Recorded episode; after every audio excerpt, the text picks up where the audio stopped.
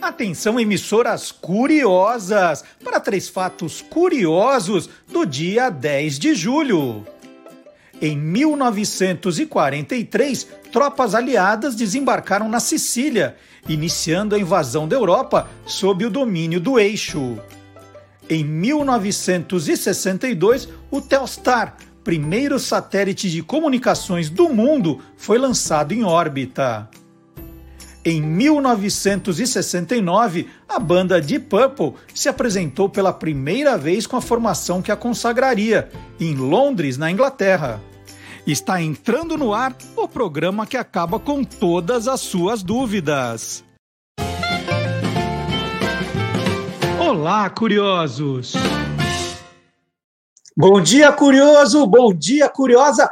Hoje é 10 de julho de 2021 Está começando o Olá Curiosos, tudo o que você sempre quis saber sobre qualquer coisa. E vamos para os destaques do programa de hoje. Novidades do novo Museu da TV, do Rádio e do Cinema. Olha que museu, hein? É Brasil que não acaba mais, o Cordelista Pop. História sensacional. E a ficção científica invade a música no universo fantástico com o Silvio Alexandre. Soltando os bichos, as curiosidades do urso panda. E tem também uma pausa para o cafezinho com o professor Dionísio da Silva. Cafezinho? Qual a origem de cafezinho?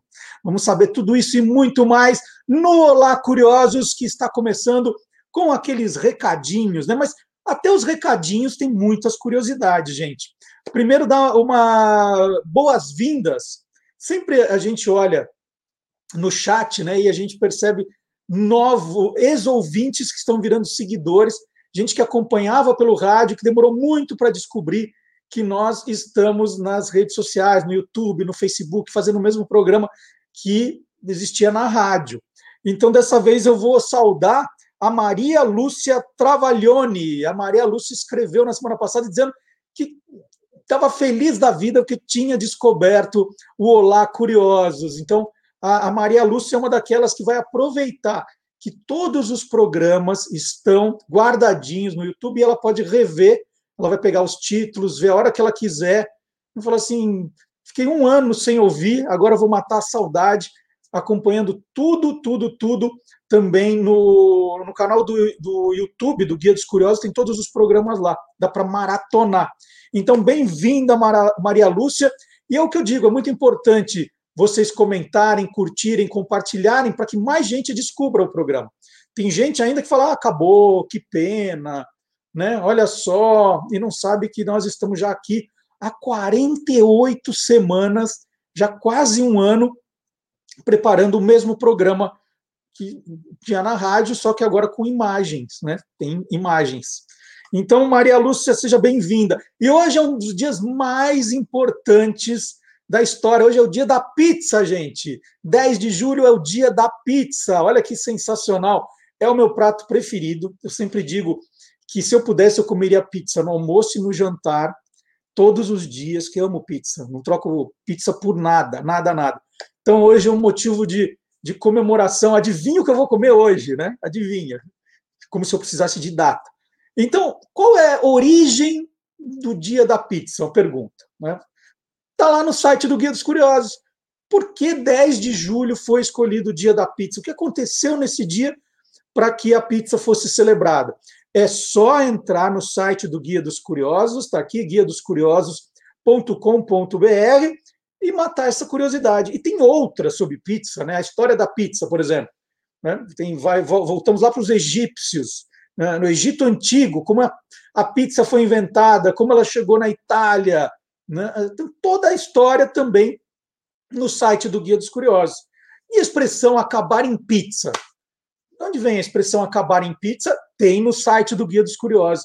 Então, é só é, quando você entrar no site, tá, procurar, né, aquele campinho de busca, joga pizza e põe lá é, enter. E aí vem aquele monte de reportagens sobre pizza para você matar a sua curiosidade. Para matar a vontade de pizza, a gente pede uma pizza, mas para matar a, as dúvidas, não é para matar a curiosidade, a gente não mata a curiosidade. A gente mata as dúvidas, está lá no site do Guia dos Curiosos. E no site do Guia dos Curiosos, as efemérides têm um lugar especial. Por exemplo, por exemplo, na quarta-feira, agora, dia 7, nós tivemos um festival japonês, um, um dos mais lindos, né? É a Festa das Estrelas, o Tanabata Matsuri, que é uma festa linda, que fala do amor impossível de uma princesa com um artesão, né? Vega e Altair, que viraram estrelas, que ficam em lados opostos da Via Láctea. Uma história linda, linda, linda, que é no dia 7 do 7, né, no sétimo dia do mês de julho. E, e eu conto essa, essa história direitinho também no site do Guia dos Curiosos. É só entrar e procurar Tanabata Matsuri e você mata. Então tem tudo, tem, tem muita coisa, muita coisa mesmo. E para facilitar a sua procura, tem lá o procurar, buscar, né? Você clica ali o que você quer que tipo de curiosidade você quer e pronto. Se você preferir o Google, eu falo, ah, não, vou pelo Google. Aí você põe lá, Guia dos Curiosos, e põe o que você está procurando. Então, Guia dos Curiosos Tanabata Matsuri, Guia dos Curiosos Dia da Pizza. Aí você cai direto no site também. Combinado? Então, é, esse, isso é o que tem no site de novo. No TikTok, nós estamos fazendo vídeo todos os dias no TikTok, videozinhos curtinhos de um minuto e eu conto algumas curiosidades. Por exemplo, na segunda-feira passada, nós tivemos o Dia Mundial do Biquíni. Dia Mundial do Biquíni tem essa data? Tem, dia 5 de julho. Por que a data foi escolhida? Isso virou um vídeo no TikTok, que também vai para o Instagram. Né? O TikTok e o Instagram, a gente coloca os mesmos vídeos. E eu vou passar agora, só para você ver as curiosidades diárias que tem ali. Um minutinho. Vamos ver a história do Dia Mundial do Biquíni? No dia 1 de julho de 1946, os Estados Unidos iniciaram testes nucleares em tempos de paz. Lançaram uma bomba atômica sobre o atol de Bikini, no Oceano Pacífico. A notícia deu tanto que falar que o estilista Louis Reard resolveu batizar de Bikini sua mais recente e explosiva invenção, um maiô de duas peças. Ele administrava a loja de lingerie da mãe em Paris e anunciou a novidade como o menor maiô do mundo. A coisa era tão ousada para a época que as modelos profissionais se recusaram a vestir o tal biquíni. Ele teve que recorrer a uma stripper do Cassino de Paris para o lançamento da peça, no dia 5 de julho. Por isso, 5 de julho foi escolhido como Dia Mundial do Biquíni. Então tá aí, em todos os dias, no TikTok e no Instagram, esses videozinhos. Que nós estamos nas principais redes. Nós estamos no Facebook, no Twitter, no Instagram e no TikTok. Tem mais rede social aí, cada dia tem uma nova, né? Agora fiquei sabendo é, é, Kawaii, né? tem uma outra. Cada dia tem uma nova, mas por enquanto estamos nessas quatro fazendo coisas bem diferentes. É, no, no TikTok e no Instagram esses vídeos diários, um minuto. No Instagram e no Facebook e no Twitter, as efemérides do dia também. Então, todos os dias nós selecionamos cinco efemérides, ilustramos, colocamos teste, música, fica super legal. Cinco curiosidades diárias no Twitter, no Instagram e no Facebook, para você curtir. Se você quiser mais, fala, não, mas só cinco, mas tem, acontece mais coisa no mundo, que aconteceu mais coisa nessa data, está no site do Guia dos Curiosos. Tá? Então, esse é mais um recadinho. Nós estamos também, isso, isso vou, vou repetir, porque vai que a Maria Lúcia Travaglione não, não saiba ainda, né? A Adriana, que é nova aqui também, ela não sabe.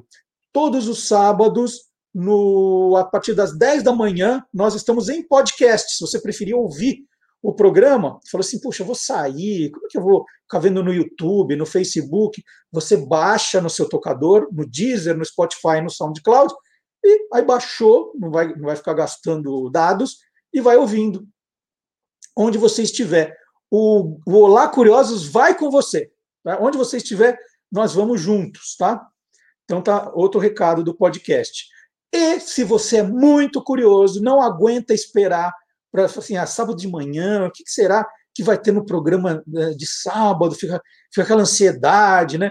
Falta, falta, ah, falta ar. Então, toda sexta-feira, às oito da noite, nós mandamos um e-mail para você. Mandamos um e-mail dizendo quais são as atrações do programa na, na, no sábado, né, no, dia, no dia seguinte. Então, sexta-feira, 8 da noite, é pontual, vai aparecer na sua caixa e tem lá as atrações do Olá Curiosos, os, os novos, as novas reportagens que nós colocamos no site, é, quais são as efemérides mais importantes, né, um resumo da Semana Curiosa, e aí você, você já, já fica preparado para o programa. É muito simples, é só entrar no site do Guia dos Curiosos, a gente sempre mostra aqui, colocar o seu e-mail, onde você quer receber.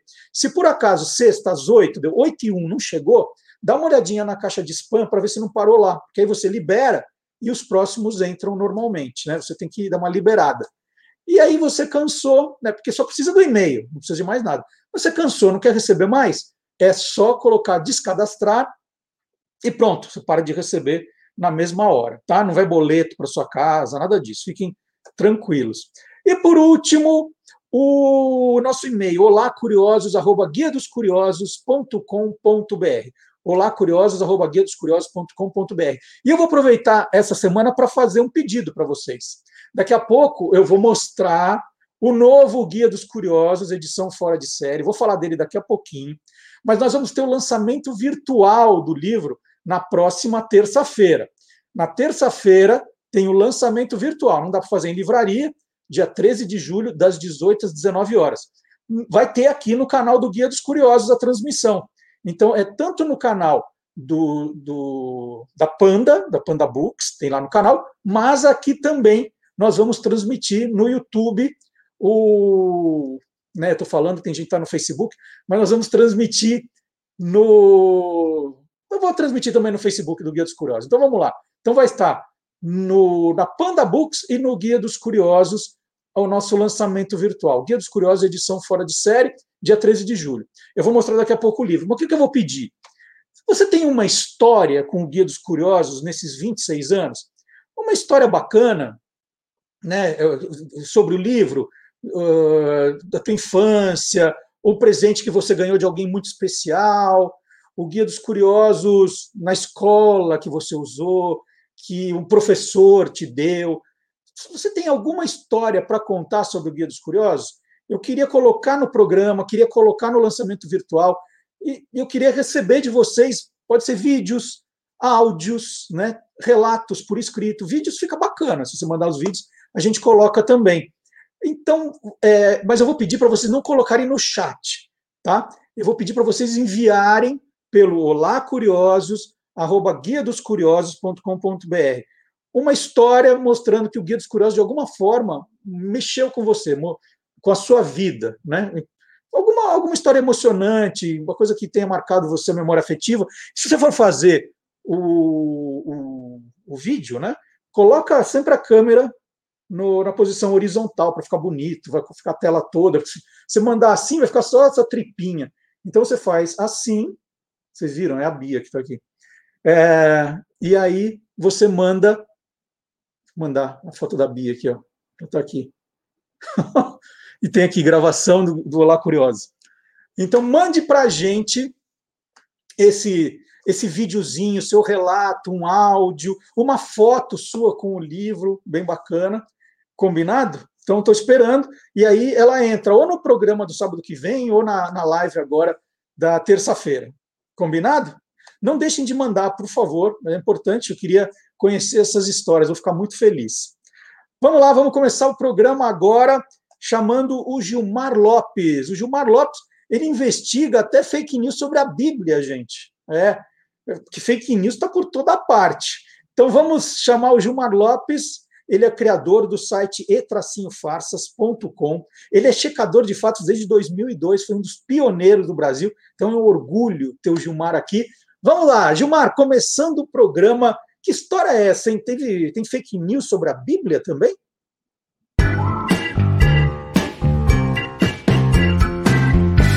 Verdadeiro ou farsa? Será que a palavra dinheiro é a mais citada na Bíblia? Pois é, de acordo com um vídeo que foi bastante compartilhado nas redes sociais, essa palavra estaria até mais presente na Bíblia do que a palavra fé. É claro que um monte de gente entrou em contato querendo saber: será que isso é verdadeiro ou farsa? É farsa! A palavra que mais aparece na Bíblia não é dinheiro, é Senhor. Procurando um pouquinho na internet, eu descobri que essa história não é nova. Ela já circula desde pelo menos 2013 na web e faz tempo já que as pessoas acreditam que a palavra dinheiro está mais presente na Bíblia do que fé. Se a gente pegar o dinheiro como uma coisa mais ampla e somar com ouro, prata e riqueza, a gente vai ter mais ou menos 780 menções na Bíblia. Para tirar a dúvida mesmo, eu contei com a ajuda de um programador chamado William Ribeiro, que desenvolveu um script que conta as palavras escritas na Bíblia. Se a gente pegar a Bíblia Sagrada em português, na versão de João Ferreira de Almeida, o script do William captou aí que a palavra Senhor é a mais citada, com 8.147 aparições. Já a palavra dinheiro aparece apenas 140 vezes. Bom, o dinheiro, como uma versão mais ampla, né, abrangendo aí também riqueza, é bastante citada na Bíblia mesmo. Olha, uma conta feita pelo site Tite, em inglês, concluiu que a Bíblia possui cerca de duas mil escrituras sobre dinheiro, dízimo e posses. Isso é, segundo o site, o dobro de versículos sobre fé e orações juntas. Ah, é bom deixar bem claro que a Bíblia também nem sempre fala bem do dinheiro. em alguns versículos ressalta que quanto mais dinheiro acumulado, maiores são os problemas. Então, amiguinhos curiosos, essa história afirmando que dinheiro é mais citado do que fé na Bíblia é farsa. A palavra dinheiro é dita apenas 140 vezes, enquanto que fé e outras palavras são citadas muito mais. A palavra mais citada na Bíblia é Senhor. E aí, você quer saber se o que está rolando na internet é verdadeiro ou farsa? Então entra lá no www.e-farsas.com. E hoje nós vamos conhecer aqui no Lá Curiosos o Museu da TV, Rádio e Cinema. E para isso, meu convidado é o Elmo Frankfort, que é professor, roteirista, escritor. Eu tenho vários livros do Elmo aqui que eu vou mostrar durante a entrevista. Apresentador, pesquisador. Tenho outros livros na estante que tem o nomezinho do Elmo ali como participante e curador, curador das principais exposições sobre televisão que você andou vendo por, é, por São Paulo, por outras cidades. Ele é coordenador do Memória Aberte, da Associação Brasileira de Emissoras de Rádio e Televisão, que reúne emissoras como a Globo, a Band, o SBT, a Jovem Pan. Foi curador do Museu da TV de 2002 a 2018 e agora a novidade.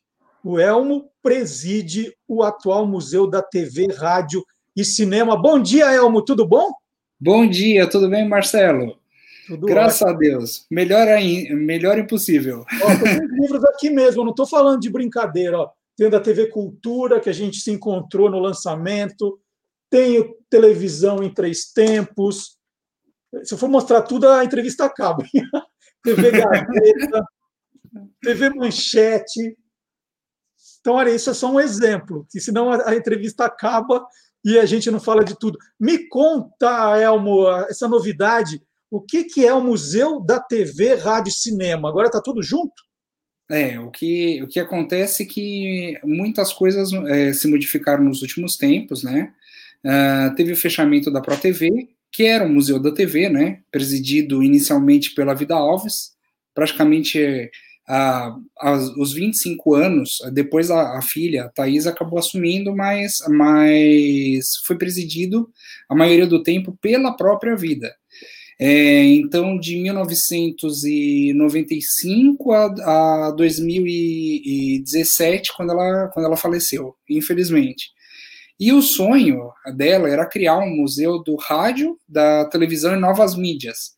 Eu até brinco que esse nome hoje em dia está ultrapassado, porque novas mídias, você fala da internet, é algo que já tem uma história aí que não é mais nova.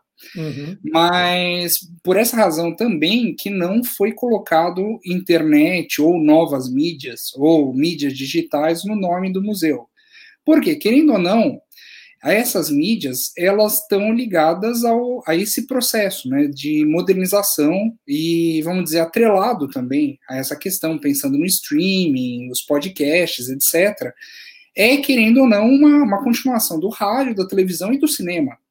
Então, você hoje vê, vê a Netflix, ou a Globoplay, a Play Plus, e vê muitas produções que antes eram da televisão, ou que também são exibidas na televisão, ou podcasts também, uh, sendo colocados no streaming.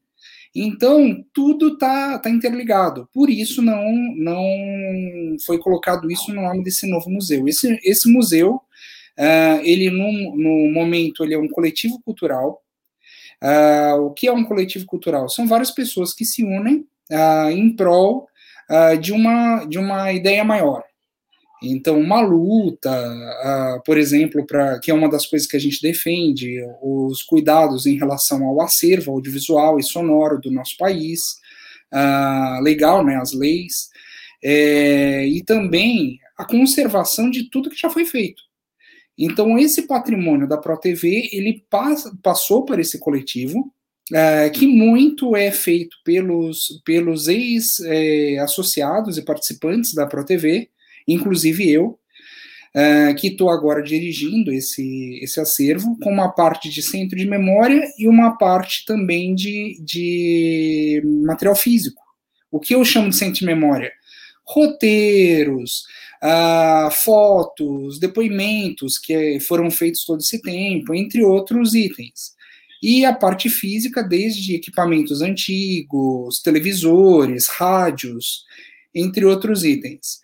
E aí, o que, que tem de interessante nesse momento? Uh, eu, eu me uni, uh, e todos do, desse coletivo, com o Museu do Cinema, que foi criado em, mil, em mais ou menos 1975, por aí, pelo Antônio Vituso, que foi diretor da ProTV também. E hoje está uhum. com o filho, o Marco, é, que tem esse Museu do Cinema, que junto com o acervo da ProTV, ele tem próximo de 100 mil peças. Então, rádios, TVs, mobiliário da, é, das épocas, uh, entre outros itens. Então, assim, é, se, eu, se eu começar a elencar aqui, eu vou ficar pelo menos, acho que uma semana no mínimo, sem parar. Uh, por exemplo, a parte de, de equipamentos antigos da Jovem Pan, uh, um, um, um, projetor e uma câmera que são contemporâneos ao, ao dos Lumière. E muitas outras, outras curiosidades que estão nisso. E a ideia é que isso se transforme daqui a um tempo num órgão museológico, mas para não cometer o mesmo erro que, que foi feito uh, no passado, a gente vai conversar com muita calma com as emissoras, já comecei a fazer isso com as emissoras, com as distribuidoras, as produtoras, para que se acerte um, um, destino um destino para todo esse esse acervo, porque até mesmo isso foi um problema. A ProTV era uma associação e a associação ela não pode se tornar um museu. Tem que ser um outro tipo de configuração, até pode, mas não da forma como estava.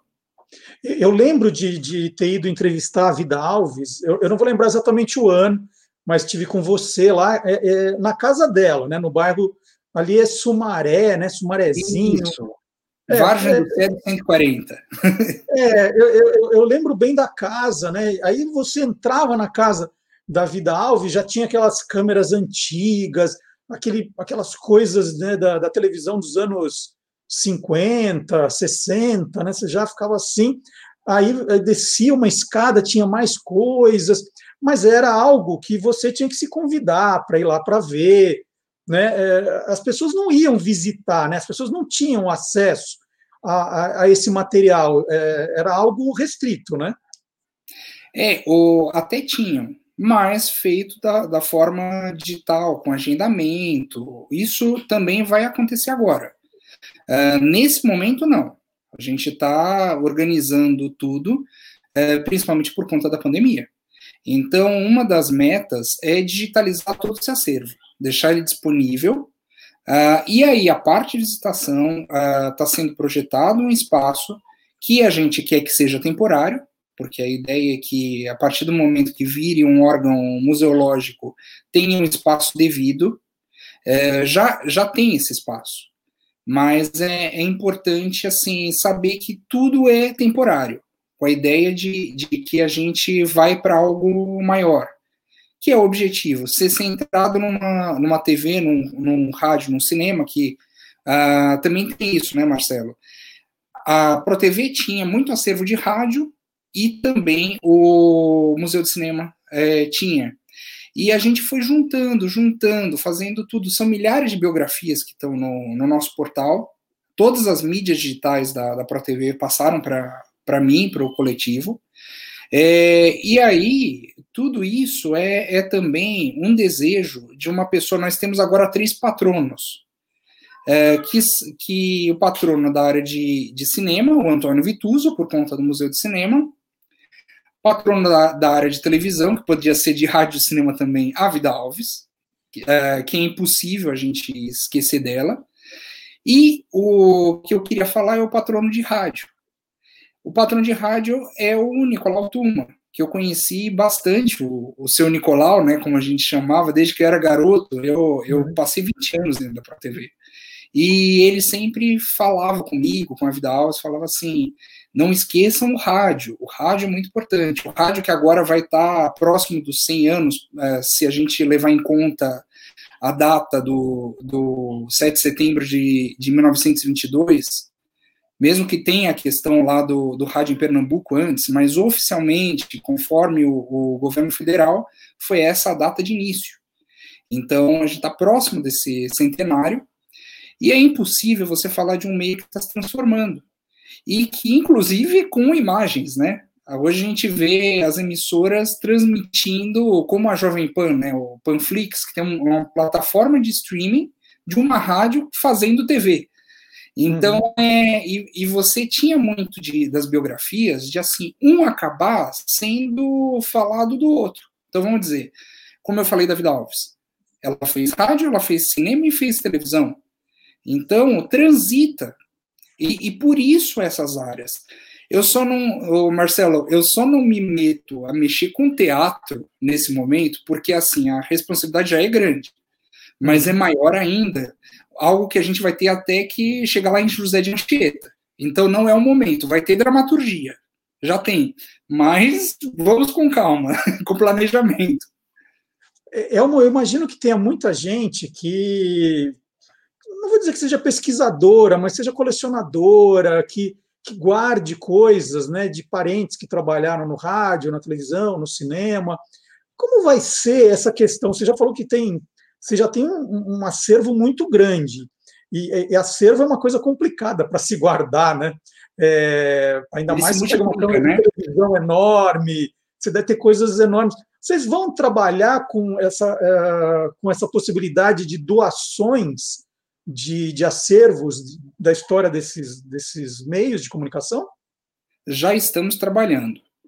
Então, quem, quem quiser já é, entra no museudatv.com.br ou se não, manda uma mensagem direto para museudatv.radioecinema.gmail.com. É, por quê? Porque primeiro a gente vai ver o que, que é a peça. E se a pessoa pode levar, no, mesmo estando fechado a gente tem todos os cuidados, mas, mas às vezes a pessoa precisa desocupar uma casa, uh, ou foi um, um, parente que faleceu. Uh, tudo, tudo vai depender do caso a caso. E quando não, não nos interessa, passa a gente dar as indicações de para onde eles podem doar. Então, para que tenha o destino certo, né? Então, porque pra, se a pessoa quis doar, não quis. É, é, muito triste dizer isso, pensando em termos de acervo, mas não quis jogar no lixo, porque tem muito acervo bom e importante que foi pro lixo. Hum. Então, o, ela tem um carinho por aquilo. Ou pela pessoa que, a quem pertenceu aquele acervo. Então, tem, a gente tem que ter esse cuidado também. E é como eu falei, é, saber que, assim, às vezes uma TV que seja, vamos dizer, de 10 anos atrás, parece que não é história, mas ela é. Ela já, já faz parte de um contexto, um rádio. É, às vezes, um, até um, vamos dizer, um aparelhinho de MP3. Hoje em dia você olha, você fala, por exemplo, nos meus filhos, eles vão perguntar: o que, que é isso? O que, que é esse é. brinquedo? Um pager. o que, que é um pager, né? Uhum. Então, é bem Sobre... isso, a história continua, né? É viva.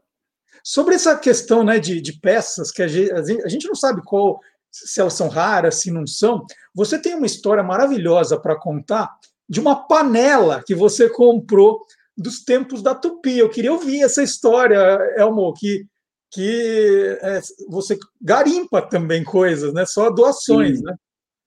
Não, é, isso foi. Eu, eu comecei a trabalhar na ProTV em 2001, por aí. Isso deve ter sido 2002 ou 2003, no máximo. Uh, o que aconteceu foi o seguinte: uh, eu fazia o site da ProTV, naquela época eu mexia com muito frila, né? E, e era um garoto, eu estava ainda terminando a faculdade. Por mais que eu tenha essa, essa essa, essa cara até de, de novo, não me contradiz, por favor. Mas eu, a eu tô área, né? literalmente desde que eu nasci. É, porque minha família está em televisão desde 53. Se for falar de, de comunicação desde o século XIX, meu bisavô foi quem trouxe a France Press para o Brasil. Uh, então, a FP é um monstro hoje em dia. Eu não, não imagino como que, que era naquela época, apesar de ter todos os registros. Uhum. Mas era um outro mundo. E aí o que, que aconteceu? É, eu eu estava lá fazendo o site, mexia com os frilas, né? E não sabia, não tinha um salário fixo. Sempre era um projeto ou outro. E eu ganhava 350 reais. Então foi como eu entrei na ProTV ganhando 350. Primeiro eu tentei salvar o M da manchete, que aí eu vi que não tinha condição porque era que na era casa aquele M que ficava na frente da sede enorme lá. Isso, no Limão, porque o do Rio já tinha sido já, já tinha sido dissolvido. Eles transformaram para pagar funcionários. É muito triste essa, essa história. E o daqui ainda estava lá. Depois ele se perdeu também, foi vendido. Mas Você aí, um lugar para guardar. É um lugar para guardar. Tá. E eu achava, ah, um museu, é gigante, vamos, vamos ver. Uhum. Quando eu vi era a Casa da Vida, e todo o carinho que, que eles tinham, os pioneiros, eu conheci praticamente todos eles, né? Uh, e aí o que que, além dos que eu já conhecia por ser de uma família de, de radialistas e comunicadores, mas aí eu sei que eu estava lá uh, e um, um aliás, eu, eu não estava lá, eu estava em casa um amigo meu da faculdade falou: Elmo, eu tô aqui na feirinha da 13 de maio e você não acredita o que que tem. Tem um, um cara que falou que trabalhou na Tupi e ele tá se desfazendo de tudo porque ele precisa de dinheiro. E eu falei, mas o que, que ele tem? Ah, não sei, eu sei que parece que tem muito equipamento e tal. Papá. Quando eu cheguei lá, não tinha quase nada. Já tinha, tinham outros equipamentos, mas nada assim simbólico e tal, assim, que você batesse o olho e falasse, é isso. Aí eu encontrei o panelão. Sabe quando o olho brilha? Vem aquela luz em volta do objeto, até, até a trilha sonora. É muito fresco, né? Aconteceu o seguinte: esse panelão, ele falou, custa 250 reais. Aí eu pensei, nossa, mas 250 e eu ganho 350. O que, que eu faço? Aí falei, mas eu não posso perder isso. Tinha o logo da Tupi, tudo direitinho. Eu falei, o que, que eu vou fazer? Peguei e paguei os, os 250. Fui até no banco, ainda TBS. Tive que ir até o banco pe pegar os 250. Aí eu sei que, que eu cheguei lá e o, o equipamento eu, eu comprei. Aí eu falei, mas como é que eu vou transportar isso? Só que pelo menos eu, eu, eu pensei assim, ah, vou tentar achar uma, uma saída. Achei um saco de lixo. Aí peguei, botei no saco de lixo, com medo danado, porque eu não dirigia na época, não tinha carro. Uh, até tentava dirigir, mas, mas não tinha o carro. Esse é o problema. Levei dentro do ônibus o panelão da Tupi. Aí eu levei para casa e aí ficava pensando, meu Deus, eu gastei meu salário inteiro nisso. O que, que eu vou fazer? Eu Mas sei que no final. panelão mesmo, né? É um panelão, ele é um monstro, assim. É, é o, tanto que o pessoal dizia que era aquela, aquela cúpula de cabeleireiro. Uhum. Muita gente, engraçado, muita gente, quando esse panelão viajou o país inteiro com exposições, e até mesmo lá na sede, é, botava a cabeça embaixo como se fosse o. É, é exatamente aquilo, aquela cúpula, igualzinho de cabeleireiro. Uh, e aí eu sei que ele que eu cheguei para Vida Alves, novamente eu fui, eu lembro que eu subi a Cardeal Arco Verde inteira de ônibus, com aquele bendito, aliás, cardeal não, a Teodoro Sampaio, uhum. é, com o panelão, e eu sei que o que esse panelão, ele, eu cheguei para ela e falei, 200, é, eu gastei, eu não sei se você vai querer e tudo, mas eu gastei, senão fica doado. Eu não podia perder essa peça. Aí ela falou: Menino, você não faz mais isso. Porque você gastou praticamente seu salário inteiro, conversava comigo, ligava, fazia um jeito. Nossa, eu sei que ela me ressarciu, ficou pro acervo e agora tá, tá comigo. É, tem uma outra peça é, que eu também gostaria de destacar, que assim, uma peça chamou outra. Foi, foi um caso muito interessante que foi, foi parecia mesmo, como é que chama? Caçadores da Arca Perdida.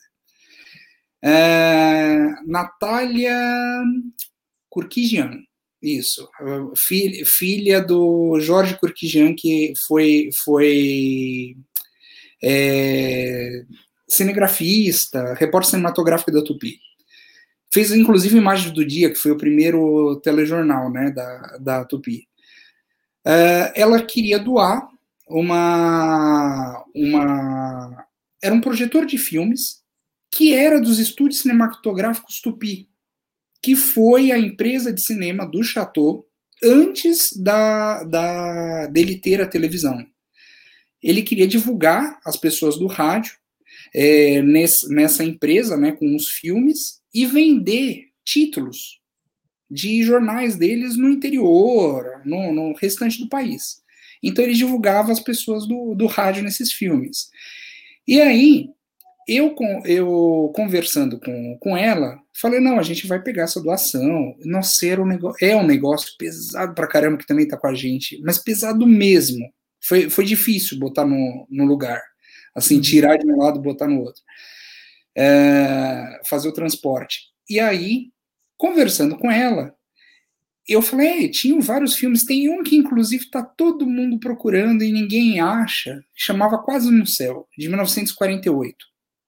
São as primeiras imagens, olha isso, em movimento, é, do Lima Duarte, da Vida Alves, da Hebe Camargo, é, Lia de Aguiar, Dionísio Azevedo, muita gente, muitos do, dos pioneiros. E ninguém, e muitos até, eu lembro do Galume falando, Luiz Galon, que foi, foi diretor de, da Tupi, ele chegou diretor de TV e outras funções, diretor de novelas, e falou: Ah, eu tô tentando tudo aqui para achar isso, você não sabe, não tá na Cinemateca, não tá em lugar nenhum, e eu fiquei caçando. Ele faleceu querendo isso, e muitos outros, por conta da, da importância. Aí ela me chega e fala o seguinte: Ah, eu lembro desse filme. Falei, ah, você lembra? É, meu pai sempre falava, porque esse projetor depois foi para a TV Tupi. Falei, é, seu pai falava? Mas você tem alguma pista? Olha, eu não sei se uma pista, tem umas latas aqui, e meu pai falou: Olha, eu, você apareceu quando você era bebezinha. Então, um dia você transforma isso e você fica com essas fitas era a cópia do Quase no Céu. Eu fiquei assim, ah! a gente fez um evento, para você ter ideia, eu consegui, eu falei para ela assim, olha, eu não sei o que, que eu vou conseguir, mas eu vou correr atrás, a gente vai transformar isso. Eu sei que eu fiquei indo atrás das TVs, eu fui na Band, eu fui. Aí no final a cultura que acabou. A cultura queria passar na íntegra, para você ter ideia. Uhum. Só que no final descobriu-se que não era o filme todo, eram 15 minutos. Mas tá ótimo. E não aparecia a parte dela como bebê. Isso, ela ficou triste. Mas ainda tem uma parte ainda para negativar. E aí eu sei que esse material, a gente fez um evento o, falando sobre a importância dele e tal, e foi algo assim histórico, porque para mim foi realmente um caçador da arca perdida. Então, se a gente começar a falar de cada um do, das peças do acervo, cada uma tem uma história. Sim, e eu você é apaixonado por todas elas, né? Então, deixa eu mostrar para todo mundo aqui. Nós temos a logomarca do, do museu, né? Do Museu da TV, do Rádio do Cinema. Vou, vou colocar agora. É, qual que foi a ideia com, com essa logomarca, Elmo? O que, que vocês queriam transmitir exatamente? Primeiras cores, RGB, né? Uh, que é de vídeo. Então, uhum. red, green, blue, né? O verde, vermelho e azul. Uh, de tua configuração de vídeo, você utiliza essas, essas três cores básicas, né? Uh, e essas três cores, é, o que elas querem dizer nessa marca? Por que são três? Primeiro, o, é o rádio, ou a televisão e cinema. Aí vai falar, mas peraí, por que, que a televisão está no meio, não é? Se o museu é museu da TV, se, é, rádio e cinema. Uh, por uma razão. Primeiro, uh, a gente não perdeu o nome Museu da TV, que era importante, e termina com o cinema, que é o outro lado e o rádio ficou no meio. Mas, nesse caso, o que, que acontece? Nós temos muitos profissionais que transitaram do rádio para a televisão e do cinema para a televisão. Então, a TV ela está no meio abraçando os dois lados. Uhum. Então, o, o red, né, a, o primeiro vermelho, é o rádio. O verde, a televisão, e o azul é o cinema. Então estão os três aí abraçando. E o, o, cinema no final também, por conta dessa questão de preservar Museu da TV e Museu do Cinema, né? Porque o site museudatv.com.br também. Uh, e por conta disso, que o, é a, evolução para o audiovisual, é do som para a imagem. Então, essa foi a, foi a razão. E tem a questão também da, dos raios, da a gente lembra agora do Wi-Fi, do wireless, uhum. é, também a questão dos rolos, da película, da fita magnética, que também tem essas, essas voltas né, circulares. Então é o sinal, é a fita e tudo. E a fita tem o simbolismo de memória, né? Do que se guarda. A fita também, da, das fitas magnéticas de, de rádio também, né? Cassetes e várias outras, fita de rolo, né, gravador de rolo, uhum. é, entre outras questões, mas, mas a ideia dessa marca, ela é, é simplificada, mas tem todo esse simbolismo. Elmo, antes da, da gente terminar, é, a gente podia ficar falando do Museu da TV, como você disse, por horas, mas tem projetos pessoais seus muito interessantes também. Você sempre está com algum projeto pessoal, então tem livro novo chegando por aí, né? A história da televisão brasileira para quem tem pressa, que na verdade é a história do YouTube, né? É a televisão para quem tem impressa. Vai lá no YouTube e vê rapidinho. Vai e, ser falado. E tem um projeto novo que eu vi que você também está é, tá, tá participando, que é a história do Silvio Santos para a TV fechada. Você me fala das duas coisas? Isso. Algumas coisas eu posso falar um pouco mais, outras menos, mas o, a história de televisão que tem para quem tem pressa vai ser lançado, se Deus quiser, esse ano, é, porque é um, é um projeto que foi bem complicado, porque em 200 páginas você resumir a história desde os primórdios não é fácil. Não mesmo. Então, eu, eu tô com essa batalha, a gente tá já no, no processo agora da, da, de toda a editoração e tal, é, mas é a história compilada como um todo. E eu tô como consultor da série do, do Silvio Santos.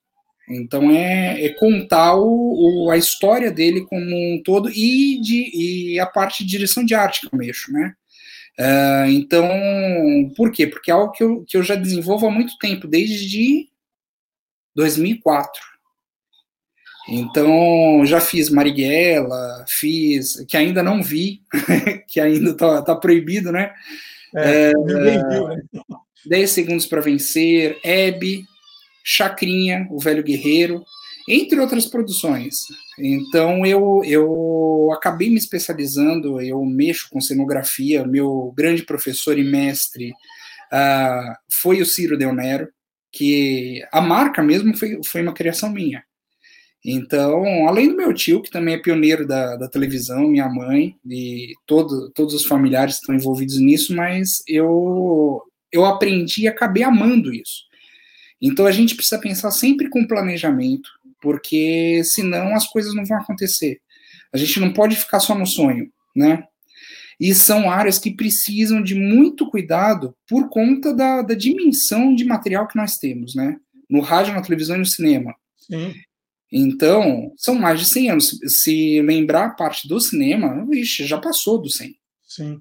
É, a, gente, a gente teve uma exposição virtual que você também esteve à frente aí, dos 70 anos da televisão, né? Que era que era um, um, um virtual da Bert.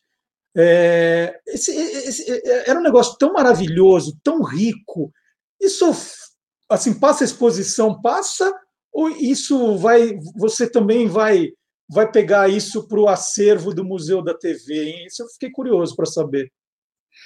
O, na, na verdade, a ideia é que, que ela se expanda. Ah, mas ah, muitas das coisas ali também presentes, além do que era da, das TVs, eh, pertenciam ao acervo da ProTV. ProTV entrou como, como parceira. Então, o, a gente vai, vai casar os esforços.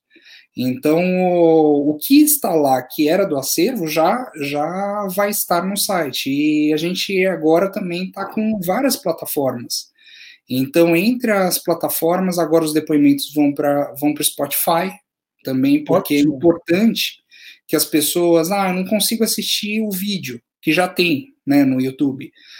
Ah, mas eu estou no carro, eu vou conseguir ouvir, por exemplo, a Laura Cardoso falando, o Araci Balabanian, o Tony Ramos, entre outros nomes, Boni, entre outros depoimentos que fazem parte, e já tem essa, essa possibilidade. Então a gente está evoluindo de pouco em pouco e fazendo com que isso se torne cada vez mais público. É importante. Claro. Principalmente nesse ponto da digitalização. Não, é, é maravilhoso. São depoimentos da, da, das pessoas que construíram a televisão, né? São depoimentos assim é, emocionantes, raros. É, então, só, só para a gente fechar. Vida Alves, do Nicolau Tuma, que foi quem Sim. criou o, o, o, termo radialista, o speaker matralhadora, né? Porque falava maior número, maior número de palavras em menor tempo, e do Antônio Vituso.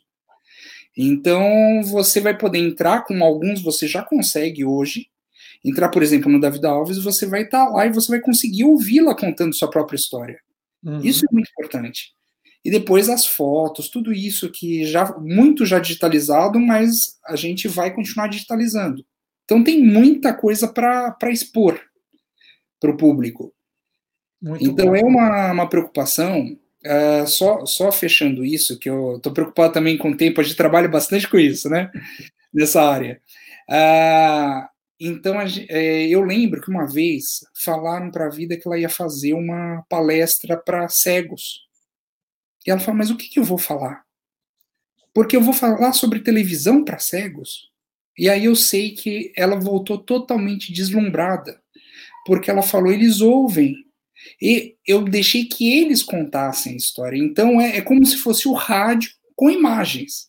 Sim mas que eles não deixaram de acompanhar a história da televisão. Isso, isso eu achei muito legal e, e, foi algo que, que me tocou muito quando ela falou, porque é isso que eu quero no site também. É ser uma plataforma acessível para todo mundo. Então, independente se você tem um problema de visão ou não, você vai conseguir ler, você vai ouvir. Então, isso é muito importante, ah, na minha opinião, e de todos que estão comigo. Maravilhoso. O trabalho do Elmo Frankfurt é, é, espetacular. Você pode acessar o www.museudatv.com.br. Já tem lá um conteúdo espetacular e muito mais vem por aí, né? E não só no site, agora podcasts, livros, séries, um trabalho genial. O Elmo é professor, roteirista, escritor, apresentador, pesquisador, curador, pai de duas crianças lindas. Ele agora é o presidente do Museu da TV, Rádio e Cinema, e sempre tiver novidade, ele vai trazer aqui para a gente. É um prazer enorme falar com você sempre. Parabéns por esse desafio. E vá avisando, Du, sempre que tiver coisas novas para a gente divulgar aqui também, tá bom? Contigo. Aliás, precisamos fazer a sua biografia lá, porque você tem uma Ixi. trajetória já nessa área que, ó.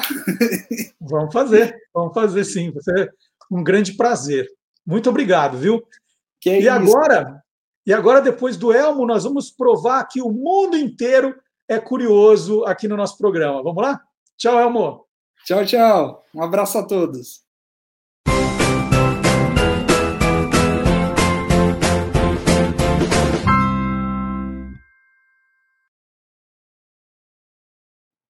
O polvo faralon virou uma das grandes atrações do aquário da Flórida, em Tampa, nos Estados Unidos.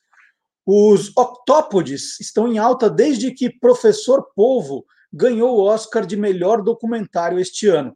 Para estimular o cérebro do povo, os biólogos lhe entregaram telas com montinhos de tinta azul. Uma camada de plástico foi colocada ali sobre a tinta, né, para não contaminar os tentáculos da criatura. Né? Vamos deixar isso bem claro. Farallon deslizou seus tentáculos pelas telas e empurrou as tintas, produzindo dois novos quadros abstratos. Né? Bobagem, vamos dizer assim. O Aquário compartilhou as imagens do pintor polvo em ação e aí viralizou, né? As pessoas comentando. Olha só, não é mais professor é polvo, é pintor polvo. Então é, é, mostra que o, o, mundo inteiro é curioso mesmo, né? O que as pessoas ficam inventando. E para quem gosta de polvos, tem uma dica. Em alguns programas, alguns programas atrás, nós entrevistamos a bióloga Raquel Azari, que é autora do livro Almanac do Fundo do Mar. E nós falamos muito sobre polvo, né? polvo de todos os tipos. Ela foi contando inúmeras curiosidades. Então, se você gosta de professor polvo ou pintor polvo e quiser saber mais, eu vou colocar aqui o print, que está também no site do Guia dos Curiosos. Tem uma, uma, uma matéria sobre polvos e aí tem o, o link para você acessar a entrevista com a Raquel Azari falando do, dos polvos, tá? O povo unido jamais será vencido. Então tá, já coloquei o print aí. E agora, já que estamos né, falando de povo, vamos falar do, do reino animal, vamos continuar, né, vamos juntar Raquel e o Guilherme, né, o nosso casal animal. Guilherme Domenichelli fala sobre o urso panda, né? Olha só. E aí eu lembro, olha só, a editora do Guia dos Curiosos, a Panda Books. Então fica aqui, aqui o Panda Books. E aí, então, vamos fazer, falar de panda, né? Saber que eu adoro panda por causa disso. Então, vamos lá, Guilherme Domenichelli e curiosidades sobre o panda.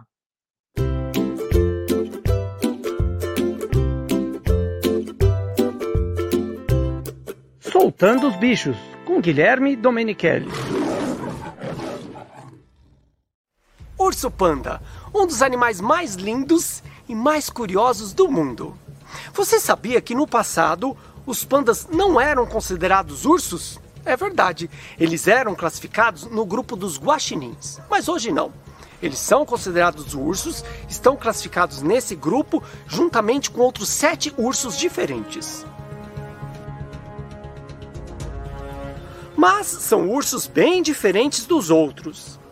Ao começar pelas cores, seu rosto, pescoço, barriga e a parte traseira são brancas.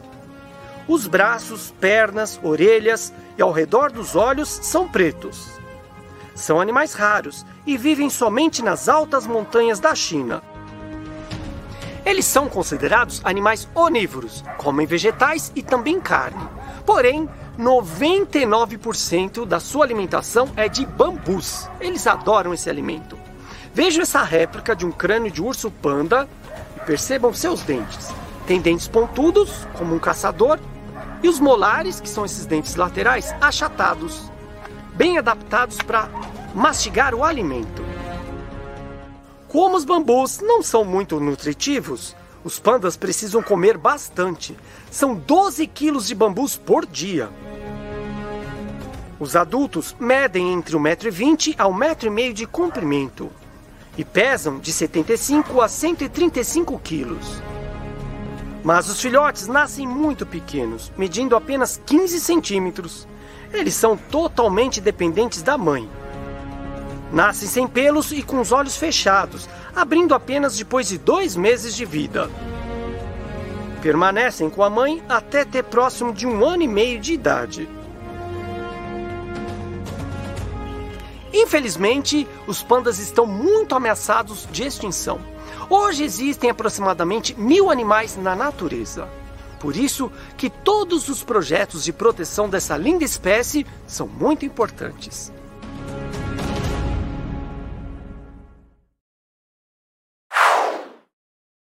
E agora nós vamos mostrar jingles. Na hora do jingle no nosso programa, vamos chamar o professor Fábio Dias Professor Fábio Dias é o criador do Clube do Jingle e também autor do livro Jingle é Alma do Negócio. Vamos saber o que ele preparou para a gente hoje.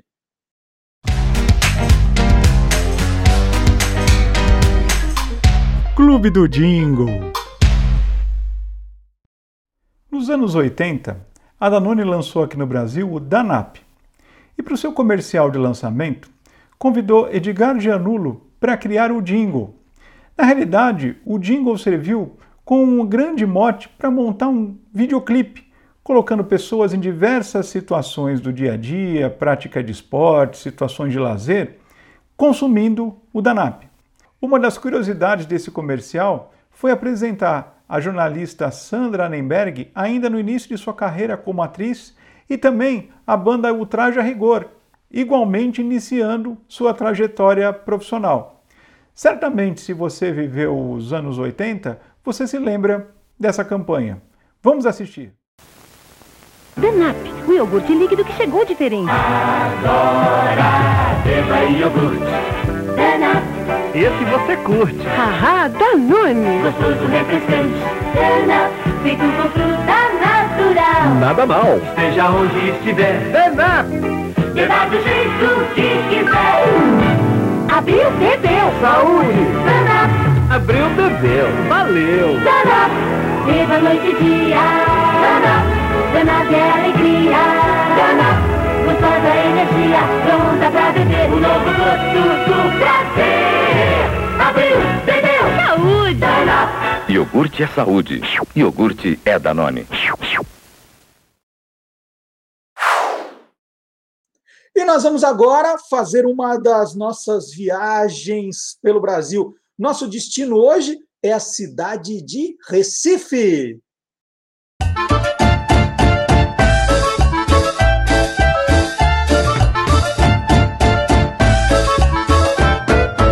É Brasil que não acaba mais. E um curioso, ele não, não tem férias. Né? Às vezes, até viajando com a família, ele pode encontrar alguma coisa muito curiosa. E foi assim em 2017, estava de férias em Recife, e me falaram assim: uma visita à feira da Rua do Bom Jesus, ali no Recife Antigo. Falei, tá bom, né? No domingo, vou dar uma passeada. E aí eu encontro o Josué Limeira, professor, cordelista, que estava ali né, apresentando cordéis de. Tem, tinham vários tipos de cordel, mas o que me chamou a atenção foram os cordéis de cultura pop. Então tinha Game of Thrones e Pokémon. Né? O Matuto é o Matuto e o Pokémon. E aí meu filho pequeno falou: Pokémon, Pokémon. E aí conheci a obra do Josué e ele tem novidade. Né? Ele está o tempo todo produzindo. Vamos, vamos contar essa história direito. Josué, bom dia, tudo bem? Bom dia, tudo tranquilo. Tudo... Foi, foi excelente aquela sua visita lá na, na Feirinha do Bom Jesus, em Recife, né, que é o coração do Recife. Escolhida uma das melhores, né, uma das mais bonitas ruas do mundo, sabia? Que legal, e é, Como e é bonito. é, Né? é muito bonito. E aí a gente teve esse encontro. Os livretos de cordel, né, realmente que eu faço nessa cultura pop, ela tem, uma, uma- ela tem um objetivo muito claro, que é atrair essa juventude né, diferente, que gosta de TI, que gosta de séries, que gosta de, de desenho animado, né, pra, de jogos, de games, né, para o cordel. Então, assim, eu fiz bastante isso, né, a partir do livro O Pequeno Príncipe em Cordel, que foi uma tradução do clássico de Antoine de Saint-Exupéry, e aí eu fiz muito para distribuir de, gratuito nas escolas, né? E aí foi uma coisa bem bacana. Mas, assim, além do, do Game of Thrones e do, do Pokémon, eu tinha o amor, né? A peleja de, de Oliver, né? Palito. Vamos, vamos mostrar esse bem, bem grande aqui. Vamos, vamos mostrar para todo mundo conseguir enxergar direito. ó. Peleja de Brutus e Popeye, pelo amor de Oliver Palito, né?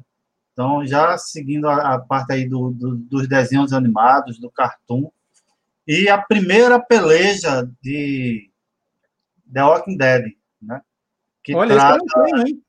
é, mando para você, que Esse trata aí da, daquela série dos zumbis, né? Então, assim, quando eu chegava e distribuía, a, a, a juventude, a criançada ficava louca, né? Mas, E a- Josué, você, você não começou fazendo cordel eh, de cultura pop. Você começou como um cordelista com aqueles temas tradicionais, tinha Lampião na jogada, tinha o, o nordestino, tinha o diabo, como é que era? Lampião, Maria Bonita, Sertão. E, na verdade, eu comecei assim desde cedo a escrever lá na lá na escola, né? Devido assim ao professor de literatura incentivou bastante. E aí eu comecei mesmo no, no mundo de TI. Eu sou de TI, né? Na verdade, eu, eu- eu- trabalho, eu sou funcionário público, né? E trabalho com tecnologia da informação. E aí, quando começou as, as redes sociais e que a gente começou a implementar, e aí começou os concursos culturais, né? E aí eu comecei a, a participar desses concursos culturais através de, de do, do- da própria linguagem de cordel. E ganhei muita coisa. Eu fui assistir a Copa do Mundo de 2006, na Alemanha, Que por uma legal. frase que eu, que eu fiz, né? Então, assim, começou toda essa história de só de versinhos, de tudo, de, de falar de Lampião, de falar de Maria Bonita, de falar do Sertão, né? E aí, um dos prêmios que eu ganhei, eu ainda me lembro como se fosse hoje, é, foi uma viagem, era assim, uma, uma pergunta que dizia assim, como é que você chama uma pessoa para conhecer uma capital do Brasil? Né? Essa pergunta é difícil, mas eu vou encarar. Aí, eu, aí vem toda a, a criatividade, né? É, né? Que hoje a economia criativa é muito valorizada, né?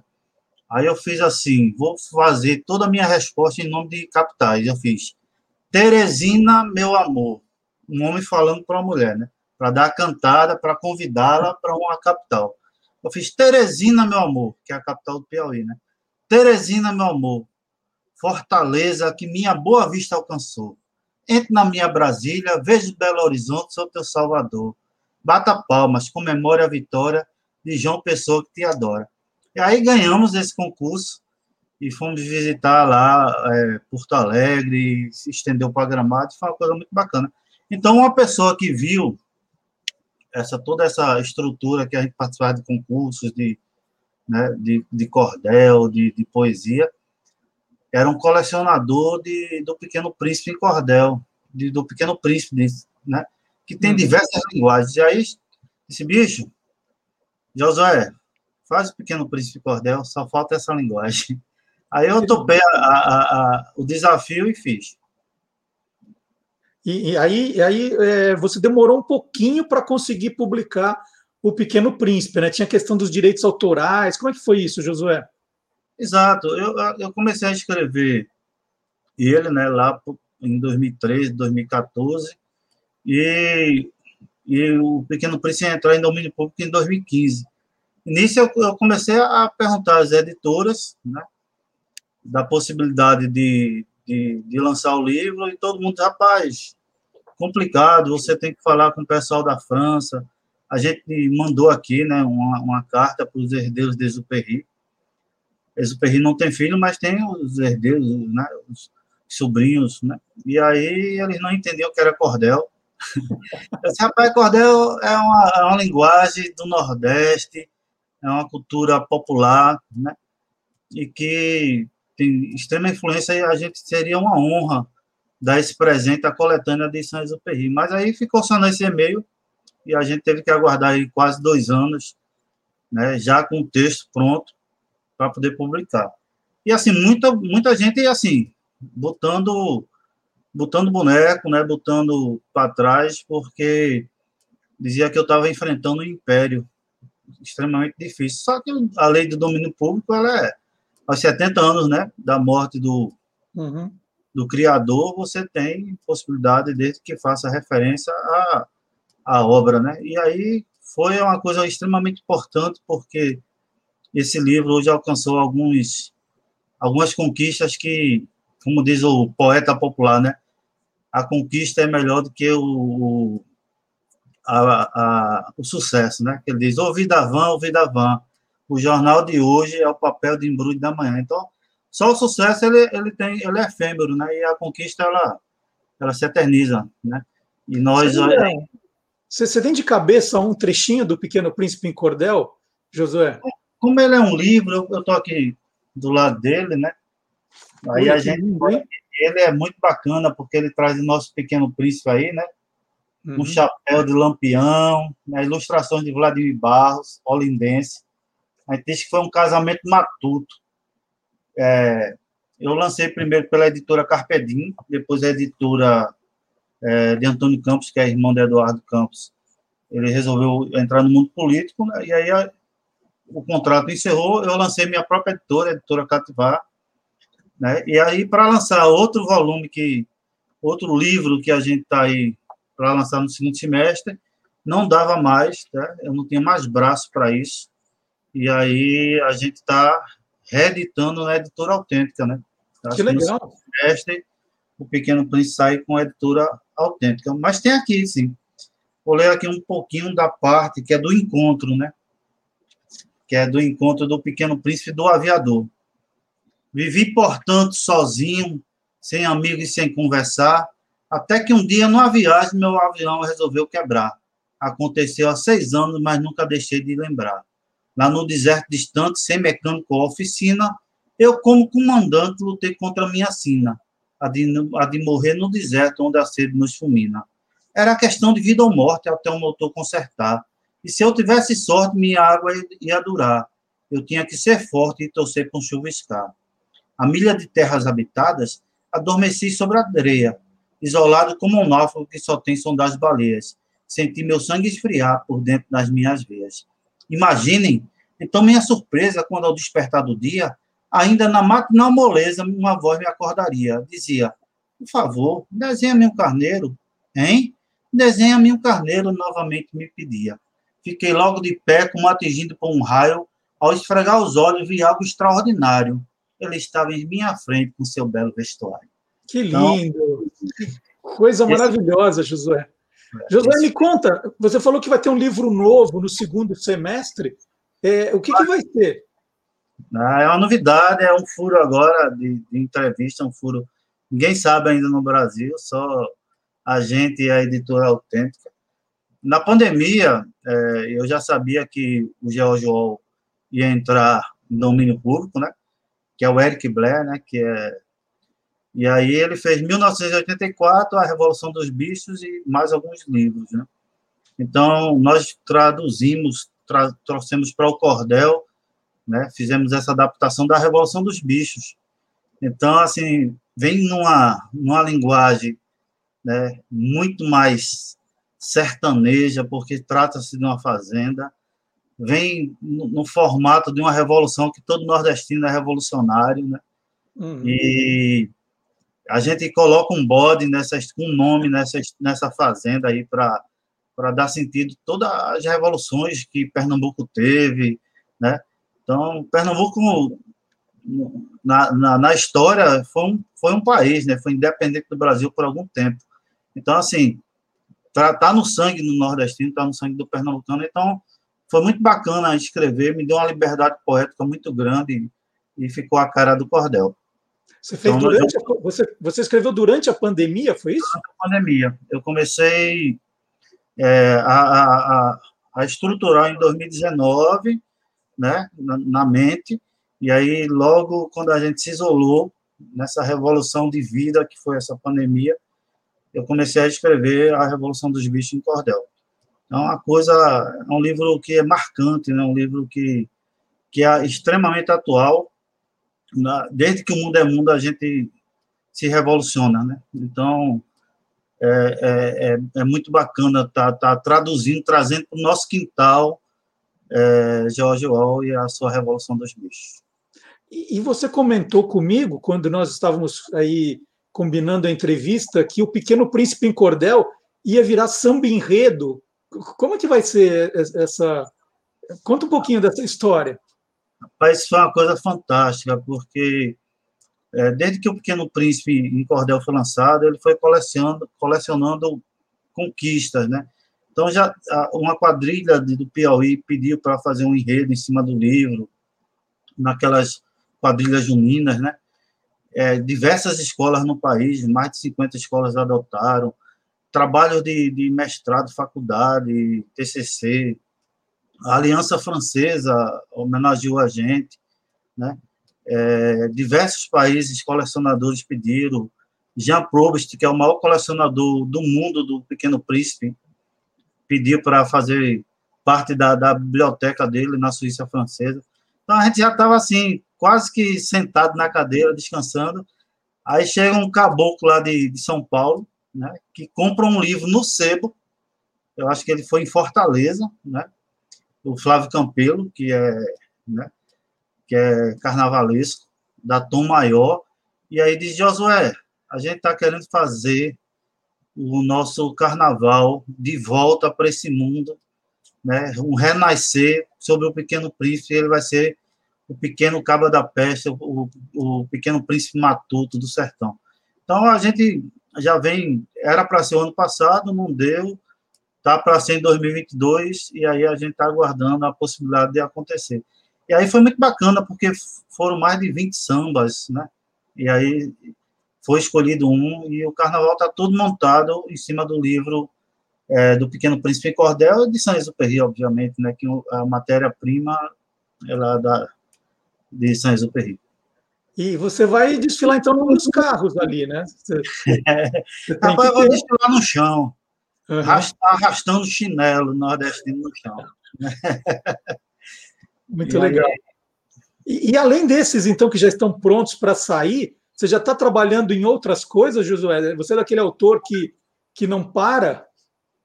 Assim, eu, eu antes mesmo do, do, da Revolução dos Bichos, eu comecei a fazer alguma coisa sobre reinações, né, de Narizinho de Monteiro Lobato, que é uma dívida minha, né, é, até em perguntas de apresentações, rapaz, você só está traduzindo clássicos é, estrangeiros, eu disse, rapaz, cultura não tem fronteira, né, mas, assim, eu acho Monteiro Lobato fantástico, né, é, realmente o livro é uma reinação e vai me dar, assim, eu fiz alguns capítulos, dei uma parada, o livro é, é grande, é maior do que o a Revolução dos Bichos, e, e aí aproveitei essa, essa, essa, essa história de George Orwell entrar em domínio público para fazer. Né? E também escrevi um pouquinho da, da criação de Gênesis, também Cordel, mas é uma coisa que eu vou mais fazer de forma é, sem criar um livro, mas de uma forma artística, de, de eu digo assim, que é levar o, o, o evangelho a todo cabo da peste, né? Legal, que trabalho bacana, Josué. Que bom, então, que a gente se encontrou lá em 2017, na, na feira da Rua do, do Bom Jesus. Né? Foi um encontro muito, muito legal conhecer o seu trabalho. Você você você está é, tá nas redes sociais, as pessoas que querem conhecer mais de você te acham em algum lugar? Você indica aí algum, algum e-mail, alguma coisa, Josué? A gente está no Instagram, né? É, e no Facebook, eu no Facebook há mais tempo, né? Uhum. Antigamente no Orkut, eu comecei no Orkut, que era uma rede social que eu gostava bastante dos grupos sociais. Acho que ela tinha, tinha um poder de discussão muito mais amadurecido do que o próprio Facebook. Né? E, e, e é Josué Limeira. Josué Limeira. Né? E assim, o Pequeno Príncipe em Cordel, que é o nosso Instagram e nosso Facebook. Aí está lá toda a história de onde é o livro que conquistou o Brasil, porque ele está em diversos lugares. A gente tem foto muito bacana. Estou indo agora para Cabeceiras, Hollywood nordestina. A gente uhum. vai tirar umas fotos lá, né? Nos rochedos que tem lá, em coisas rupestres que tem por lá. Então, é, é um livro realmente, assim, que conquistou o coração do leitor. Isso é, para a gente é fantástico. Então, é, as, as, redes sociais são essas aí: Instagram, o Pequeno Príncipe Cordel. Vamos fazer do, da Revolução dos Bichos. Tem muita coisa a ser discutida, tem muita coisa. É, são dois livros que, assim, você tira muito, muita coisa, né? Pequeno Príncipe cabe em qualquer situação. Né? É um livro que cabe para o trabalho, um livro que cabe para para a sociedade, para a família. Então tem tem tem conceitos lá valiosos, né? E a Revolução dos Bichos cabe bastante também. A gente está botando né, o, o, Napoleão ali na cadeira de Vime representando os coronéis nordestinos, né? Então vem muito, vem muito bacana, vale a pena conferir. Que legal. Eu vou torcer para que a Revolução dos Bichos te dê tantas alegrias quanto o Pequeno Príncipe em Cordel deu. Viu, Josué? Muito obrigado por essa conversa. Foi ótimo. Sempre que tiver novidade, me avisa, hein? Para gente, avisa. gente comentar aqui. Aviso. E assim, em termos de livreto, eu estou querendo fazer alguma coisa do Recruta Zero. Eu sou fã do Recruta Zero. Boa. E eu acho que, que é, tem uma galera muito fã do Recruta Zero. E aí vamos, vamos aí falar de- do Recruta Zero, Sargento Tainha. E Muito aí distribuir dessa maneira, né? Eu acho que é uma coisa assim, a- o cordel ele tem um poder muito é fascinante ver que você consegue fazer coisas extremamente importantes com o cordel. né? O cordelista, alguns cordelistas têm a coisa de dizer que é o patinho feio, que é isso, que é aquilo outro. Não, o cordel hoje tem uma estrutura é, educacional, tem uma estrutura de, de, de pesquisa, tem uma estrutura até de você desenvolver o, o vocabulário e, e, e falar em público. Então, eu acho que não tem que estar mais nessa época dizer que é o patinho feio que é, é uma, uma cultura menor. Ela é uma cultura que chegou para ser valorizada e ela é extremamente importante. Que legal. Parabéns, viu, Josué? Parabéns de verdade. Muito obrigado por essa conversa aí e, e sucesso, tá bom? Tranquilo. Obrigado, Marcelo. E bom, bom sempre estar te encontrando, porque você é um cara muito antenado no que acontece de diferente, né? E, e realmente a gente procura fazer algumas coisas diferentes. E tudo que for de novidade eu vou passando para você. Maravilha. Depois deixa aí teu, teu contato direitinho, que eu vou mandar um pequeno príncipe em cordel para você e outras coisas que a gente tem por aqui. Maravilha. Então fica na linha aí, é, que agora eu vou chamar o Silvio Alexandre. É hora do universo fantástico aqui no nosso programa. Valeu, Josué. Abração.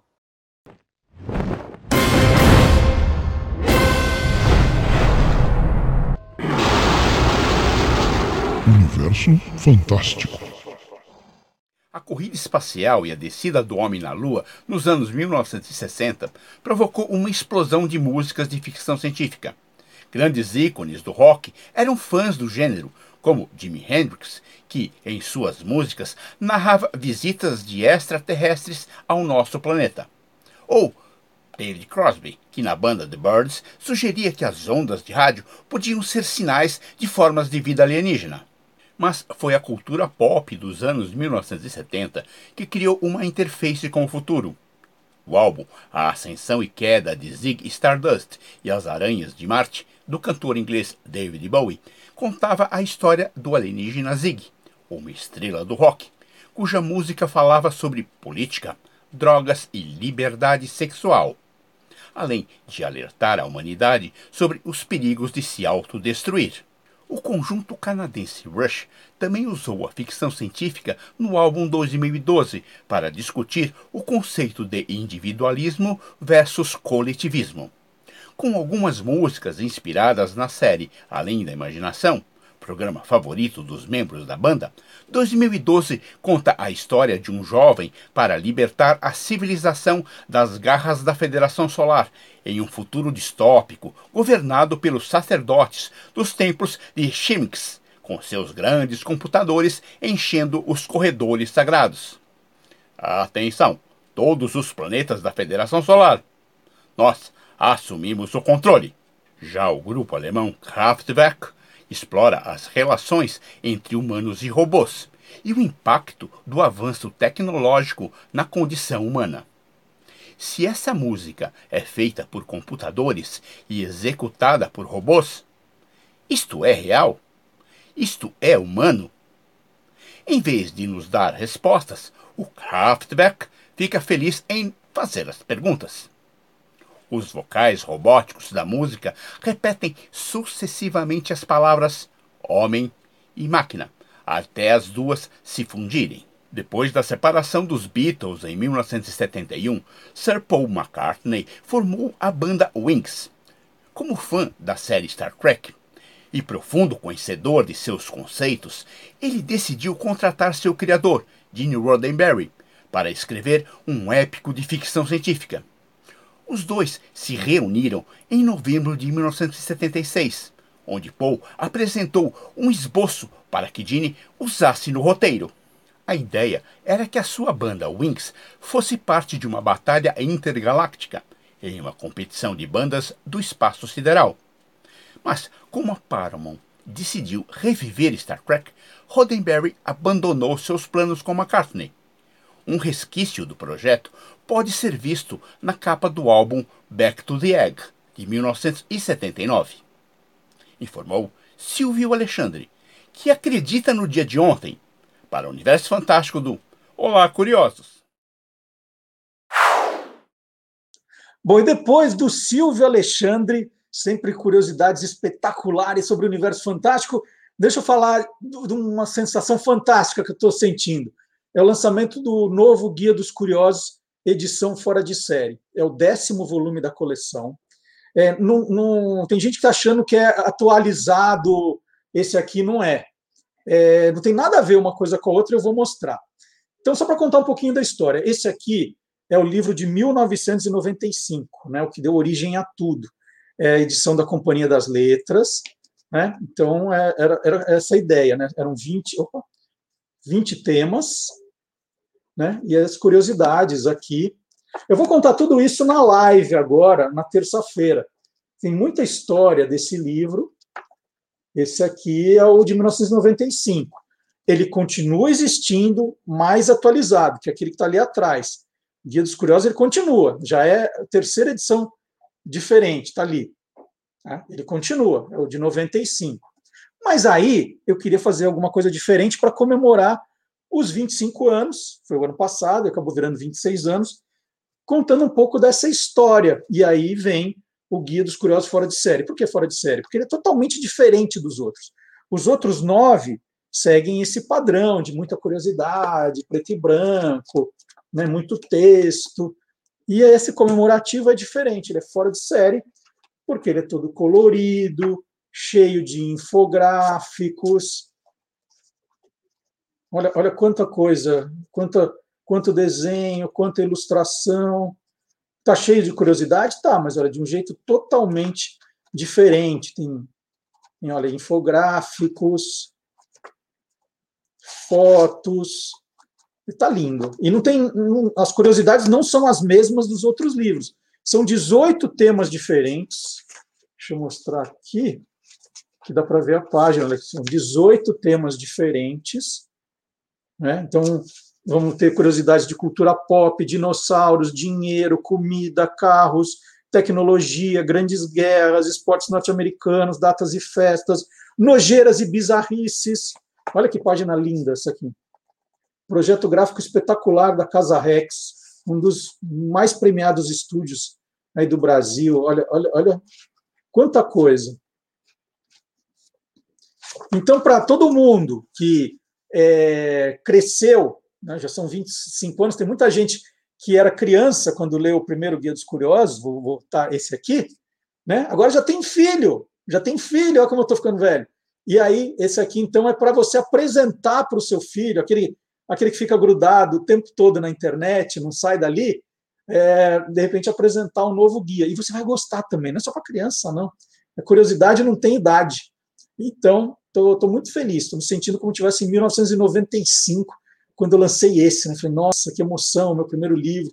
E esse tem esse resgate, que ele tem. A, esse aqui eram 20 temas, esse tem 18, e é, uma, é, um, é um, um, novo momento do Guia dos Curiosos, né? que que tem a ver com esse programa aqui no YouTube, tem a ver com nas redes sociais. Então tá uma coisa bem, bem bacana. Ó. Tem texto, viu, gente? O futebol, uh, Festival de Gramado, que é a parte de cinema. E eu conto muitas curiosidades aí para fazer os livros, né? Como foi fazer o livro. Então, meu convite para você, vou colocar de novo aqui na tela para você não esquecer. Agora, terça-feira, no, vai ter no canal da Panda Books, mas também nos canais do Guia dos Curiosos. Você vai poder é, acompanhar. Eu vou contar todas essas histórias direitinho, né? Como o livro nasceu, onde eu me inspirei, as dificuldades para encontrar as curiosidades no começo, numa era antes da internet. Então, lançamento virtual, Guia dos Curiosos, edição fora de série, dia 13 de julho, das 18 às 19 horas. Se você quiser o livro antes, né, falando, já quero o livro, já, já quero receber logo, você entra no site do Guia dos Curiosos, guiadoscuriosos.com.br, já vai ver o banner nosso grandão lá, e você clica e já compra o livro também, pode dar de presente. Né? É, aliás, é, o Guia dos Curiosos sempre foi dito que, que era, o, era o grande presente ali nos anos 90, você dava para pra, as crianças. E olha, fica a dica, hein? Presentei com livro sempre. Então, guia dos curiosos.com.br, dia 13 de julho, espero vocês, hein? Já se programem, coloquem lá das 18 às 19 horas. E tem uma convidada especial que vai participar da, da conversa comigo. Né? Ela vai me fazer perguntas, vai me entrevistar. Eu não vou contar ainda quem é, mas vocês vão gostar. E não esqueça também de, de. Você já se inscreveu no canal? É importante a sua inscrição. Tem aqui em cima. Aqui em cima, se você está no YouTube, você se inscreve. Tem uma sinetinha do lado que você ativa para receber as notificações. Você pode comentar, é importante comentar. É importante dar o seu joinha, né, o seu curtir. É tudo importante para que o algoritmo fale assim: ah, eu vou mandar para mais gente, porque esse programa tem um certo grau de interesse. Então vocês podem nos ajudar dessa maneira, tá? E espalhando, espalhando que o programa existe. Outro programa que existe, que está muito bom, é o Quem Te Viu, Quem TV. Toda quinta-feira, oito da noite, eu e o Magalhães Júnior contamos histórias da história da televisão. Muito bom. O Magalhães tem uma memória incrível. Ele viu muita coisa, ele tem muita revista, muito jornal, muita foto, ele tem muito vídeo, ele guardou muita coisa. E aí ele sempre pensa em, é, é, em temas muito curiosos. Na quinta-feira passada, o tema foi algo como Corra que a polícia vem aí. Só que quem estava fugindo da polícia eram os mocinhos, não os vilões. Ele contou, né, ele listou alguns seriados em que o protagonista ali ele por algum motivo ele foi acusado injustamente de um crime, de um roubo. Então ele tinha que fugir da polícia enquanto ele se defendia, né? Para provar a inocência, ele tinha que fugir. E um desses foi o fugitivo. Era o nome, o fugitivo. Esse é um dos seriados que o Magalhães eh, escolheu. Tem Esquadrão Classe A, O Incrível Hulk. É... Mas vamos ver um trechinho do Fugitivo é um trecho do programa de quinta-feira passada. Se você gostou, você pode acompanhar o programa inteirinho, está no canal do YouTube do Guia dos Curiosos. Aliás, tudo que a gente já fez esse um ano está lá. Tem os programas inteiros, tem os programas divididos. Se você entrar em playlists, você vai direto nas colunas. É, então tem, tem muita coisa para você para você ver lá. Então vamos lá. É, quem te viu, quem TV, quinta-feira passada, Magalhães Júnior Corra que a polícia vem aí!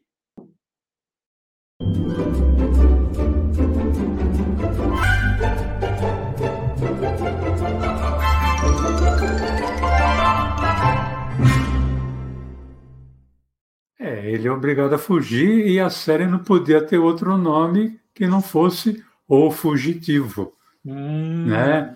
Essa a série, né? Porque depois ali Uh, acho que nos anos 90 teve uma longa-metragem.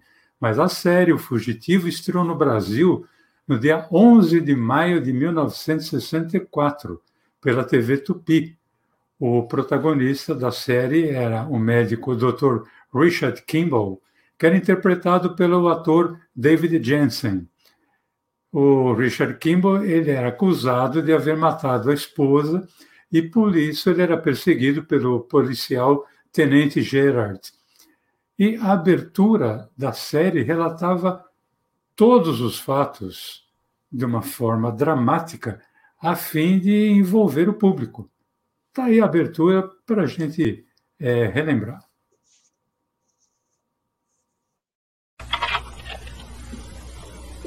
Na última vez que o vi, Kimball, você estava enfrentando o júri ouvindo o veredito. Nunca pensei que ia vê-lo escondendo-se no quarto de hotel da minha esposa. Parecia ser uma boa ideia. Pensei que fosse o último lugar onde iriam me procurar. Como você entrou? Por intermédio do boy. Eu disse que ela era minha esposa.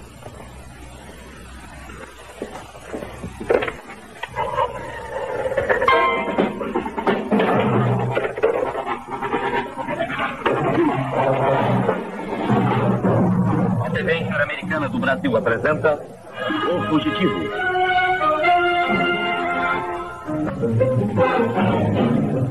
Com David Jensen no papel do Dr. Richard Kimball, uma vítima inocente da justiça cega, julgado por engano como o assassino da sua esposa. Teve sua execução adiada pelo destino quando um desastre de trem o livrou da Câmara da Morte. Numa solidão desesperadora, estava livre para se esconder, mudar de identidade, tentar inúmeros empregos, e para procurar um homem de um braço só que ele viu fugindo da cena do crime. E estava livre para tentar escapar da perseguição implacável do policial obcecado pela sua captura. Atores convidados: Joanne Linville, Glenn McCarthy, Jacqueline Scott, James Dale e Barry Moss como tenente-geral. Episódio de hoje, a corrida do mesmo. Versão brasileira, TV Cinesom, Rio de Janeiro. O Fugitivo, primeira parte.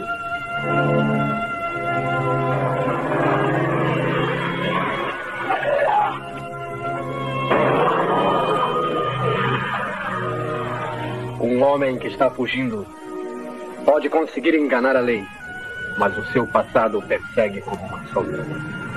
Para alguns, a sombra do passado é um instrumento do medo, mas para Richard Kimball, ela é uma forma de segurança. Suas lembranças são uma madeira contra o desespero. E quando a sua esperança é estremecida, ele também estremece. Então, curtiram? Então tá o programa inteirinho lá, meia horinha. Esse programa ficou curtinho, meia horinha para você curtir. Então, é, Heróis em Fuga, né? Mocinhos em Fuga. E aqui eu vou mandar um abraço também para nossa seguidora, a nossa curiosa Maria Tereza Costa Pereira. A Maria Tereza Costa Pereira comentou no chat na semana passada que ela falou assim: puxa vida, eu adorava o Tô Lendo, e agora ele está curtinho, só um pedacinho no programa. É, é aquilo, Maria Tereza, que eu comentei, né? Era, era muita coisa para a gente fazer e era, era muito tempo que vocês precisavam dispor para ficar acompanhando as coisas que nós criávamos. Então, para que mais gente visse o que nós fazíamos no Tolendo, a ideia foi juntar com o Olá Curiosos para que a gente aumentasse, né? Tanta gente interessante que a gente entrevistou, tanta gente bacana, os colunistas, tudo isso, então, agora a gente está adequando. Né? Agora, por exemplo, a entrevista do Josué Limeira, do Cordelista, ele caberia totalmente no, com a vinheta Tô Lendo, mas ficou com É Brasil que não acaba mais. Mas era um jeito de falar de livros. Eu estou falando aqui do Guia dos Curiosos, estou falando de livros, estamos falando de leitura, estamos estimulando a leitura. Então, é, pode parecer que é menos, mas não, vai ser mais depois, é, quando você perceber mais gente acompanhando essas entrevistas. A gente sempre fez, ao longo desses quase 20 anos, muita entrevista com autores de livros, com pesquisadores, a gente vai continuar fazendo. Só que agora mais gente vai, vai acompanhar, né? essa é ideia. Porque às vezes é, o público é muito concentrado no sábado e as pessoas não tinham tempo para ver na terça, na quinta.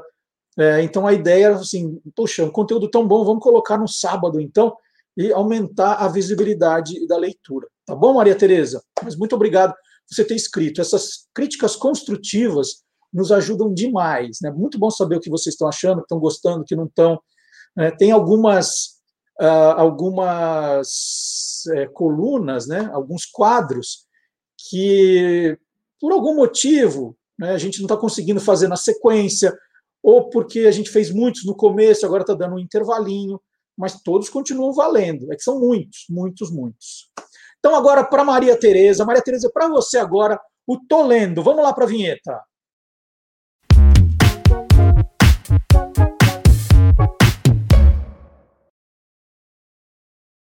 E o livro que eu trouxe hoje, acabei de comprar esse aqui. Lugar Nenhum, um atlas de países que deixaram de existir é, de 1840 a 1975. O autor é um norueguês, Bjorn Berg, que hoje tem 87 anos. Esse livro foi escrito em 2016, foi traduzido para o português só agora, em 2021. É um livro que é a minha cara. É um livro que eu descobri pelas redes sociais. e aí imediatamente fui atrás para comprar de uma editora pequena. E o que ele tem, né? Ele tem história de, de, lugares pequenininhos que depois foram anexados, que foram independentes um, um curto espaço de tempo. Então nós vamos achar, por exemplo, aqui, ó, Rumélia Oriental, fica nos Balcãs. Então vai ter Rumélia, Iquique, Batum, Tripolitânia, Carélia Oriental, né, alguns que a gente já ouviu, né, esses mais conhecidos, Biafra, é, Trieste. E o que ele faz? Ele abre com o nome do lugar, de quando a quando existiu, a população, o território, o mapa, a história e, para comprovar que o lugar existe, um selo daquele lugar, geralmente usado, né, para mostrar que o lugar de fato existiu. Então, justamente ele usa a partir de 1940, quando os selos já existiam. Ele não volta no passado para falar de, de, países, de regiões que existiram antes do começo dos selos. E segundo o Bjorn, ele tinha o sonho, ainda de criança, de, de conhecer o mundo e percebeu de cara que não ia conseguir. E ele começou a colecionar selos por causa disso. Isso é muito a minha cara, porque eu, eu também era assim na minha na minha infância, na minha adolescência. Eu comecei a colecionar selos para conhecer o mundo, para conhecer os países. Eu escrevia para embaixadas do Brasil, fora do exterior todo, acho que eu já contei essa história, pedindo para me mandarem selos. Algumas mandavam. Eu queria conhecer um pouco do país e o selo sempre fez isso. Né? O selo traz figuras importantes do país, fatos históricos do país, vegetação, é, coisas do, do reino animal. Então, assim, sempre fiquei muito contente de colecionar selos. E aí, quando eu encontrei esse livro, olha, assim, ele teve um cuidado, né? Coloca os selos grandes para ilustrar.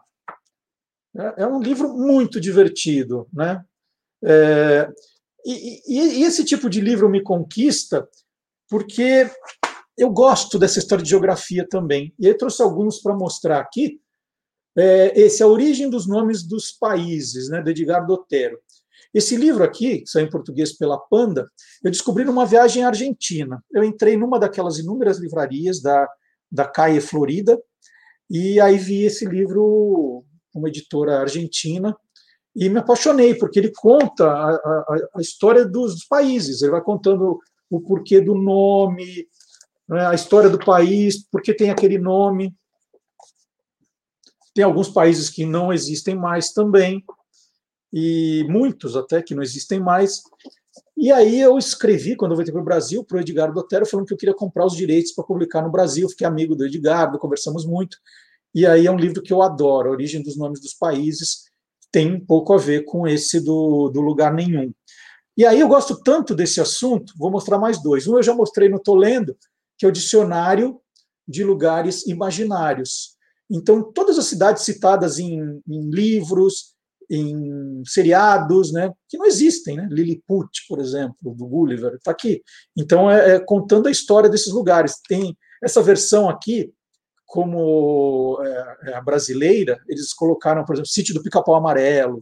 Eu adorei esse livro. Xanadu, né? onde fica Xanadu? Do filme com a Olivia Newton-John. E tem um outro, que é esse aqui, é Atlas das Cidades Perdidas. Esse é um livro em francês. Aí são 40 cidades que não existem mais. Não existem mais por diversos motivos. Pode ser uma cidade que foi inundada, uma cidade antiga que não existe mais. E olha que riqueza o livro.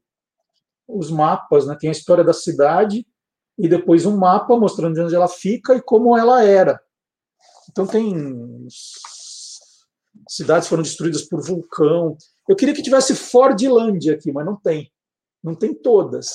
Aqui tem até Hiroshima, mas é, eles falam que Hiroshima é, eles colocaram aqui para aqui Hiroshima para falar da Hiroshima antes da bomba atômica, que vamos dizer a cidade se perdeu, ela foi reconstruída, mas aquela Hiroshima eles colocam como cidade perdida. Olha que, que, que, que lindo esse livro. Eu sou apaixonado por esse tipo de, de livros. Eu vou fazer o seguinte: vou deixar todos os links desses livros, todos, tem também no Guia dos Curiosos lá, vou deixar na descrição do vídeo, tanto no Facebook quanto no YouTube. Quem se interessar, quem gostar, quem quiser procurar, vai encontrar os nomes dos autores e os links aqui embaixo, tá? Então é isso, Maria Augusta, olha só, falamos de livros, né? Tá vendo? Falei para você, a gente fala muito de livros, sim.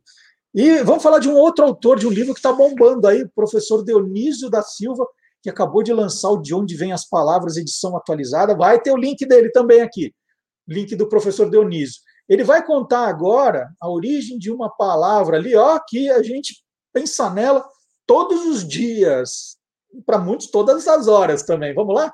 Professor Dionísio.